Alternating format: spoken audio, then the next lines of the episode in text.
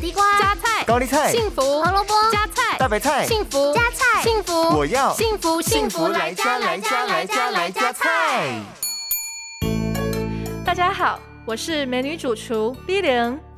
黄豆芽随处可见，是豆芽中营养价值最高的种类，经常食用还可以降低体内的乳酸，消除疲劳。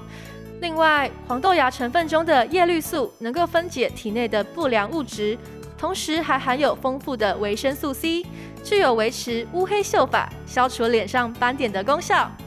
黄豆芽的水分不多，即使加在白米中一起煮，也不会让饭吃起来过软，又能维持口感。那么今天的健康料理，B 零就要来教大家料理口感和味道都一级棒的黄豆芽焖饭。这道料理需要准备的材料有：七十克黄豆芽、五十克牛肉片、一百五十克白米、一小匙酱油、一小匙麻油和一杯水。